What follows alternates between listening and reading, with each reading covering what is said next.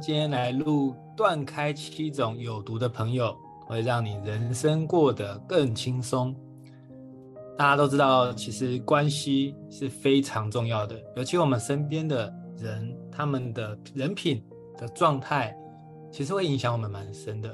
哦，这也是为什么我们听过以前的故事，然后包括孟母三迁，他为什么要一直搬家？难道他真的很喜欢搬家吗？当然不是，他太知道一个环境对人的影响有多大了。那我们都知道要做断舍离，我们也知道有些的关系是有毒的。可是，那到底怎么样具体的可以知道那些人是需要被断舍离的？而怎样的状态能不能具体的说明？所以呢，今天就录制了这一集，叫做《七种有毒的朋友》，大家来听听看。或许你的身边也刚好有这样的朋友。你就可以考虑是不是应该要做一些的人脉断舍离。首先，第一个，你有没有遇过一种朋友，你跟他聊了很久，可是你发现你自己一点都不了解他，而当你要开始问他一些关于他的问题的时候，他好像就一直拐弯抹角，很像政治人物一样，然后没有正面的回答哦，甚至真的整个聊完之后，你还是摸不着头绪。那他会一直问你问题。他还是问呃关于你个人的问题，但是你反过来问他，他却都不愿意告诉你。结果整个聊完之后，就觉得好像整个被掏空。那就这样的感觉，就是第一种，或许是有毒的朋友。第二种，你有没有遇过一种朋友，是他听到你的成功，第一句不是先恭喜你，而是说很好哦，你的运气就是特别好，家里给的资源就特别多。你就是比较有手段，你就是口才好，也就是说，他不是真心的为你开心，他甚至会觉得你的成功跟收获都是别的功劳，他看不到你的努力，甚至嫉妒你，因为他不喜欢你过得比他还要好。这就是第二种有毒的朋友。第三种，你有没有遇过一种朋友？你在跟他聊天的时候，他总是非常简单的说：“哦，是哦，那你想太多了啦。”然后话锋一转。就想要讲自己想讲的内容，也就是他根本完全不想听你的分享，他只想讲自己想讲的。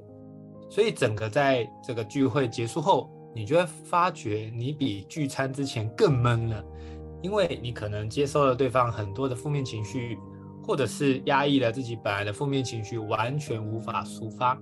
这是第三种。接下来第四种，你有没有遇过一种朋友？他经常不经意的批评你，而且听着听着，你也不小心开始讨厌起自己，觉得自己很差劲，甚至你可能常常听到这个朋友时常在你背后说你的坏话，而当朋友说你的坏话的时候，这位朋友他也不会跳出来来帮你说话，甚至还附和着对方。那么这就是第四种有毒的朋友。第五种，你有没有遇过一种朋友，是他评论你各种的行为和反应，甚至嫉妒你的上进，讽刺你的努力。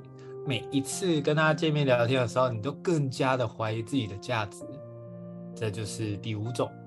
第六种，你是否遇过一种朋友，他希望能够绑住你，不希望你跟其他人有互动。他很喜欢画圈圈，好圈住你跟他，让你相信圈圈外的世界很糟、很可怕，让你离不开他，也无法追求自己的理想，让自己更进步。这就是第六种有毒的朋友。我们来到最后一种，第七种，叫做你是否遇过一种朋友，他总是让你感到罪恶感，让你觉得自己永远亏欠他一个人情。甚至他会要求你做了一些事情，比如说我对你这么好，你怎么可以不参加我的生日派对？我们不是闺蜜吗？你怎么可以不出来吃一顿饭？如果各位你遇到了以上任何一个状况，那么你的朋友有可能是有毒的。当你身边都是这种具有毒性的朋友，其实你也很容易受影响，开始讨厌自己，没自信。这时候，其实真正能够成为你朋友的人，他无法靠近你，而你就一直深陷这种坏朋友的泥沼当中，永远都没办法能够脱离跟离开。那这就是相当可惜的事情。鼓励大家，我们如果能够觉察、分辨出这样子的朋友在我们身边，最直接的就是勇敢的断舍离。否则，其实越陷越深，被越绑越多，到最后人家翻脸不认人，你还一直想要维系那个自以为是的友情，那其实是一点意义都没有的。以上就是今天带给大家所谓的断开七种有毒的朋友，人生会活得更轻松。希望大家会喜欢。那我们下一集再见，大家拜拜。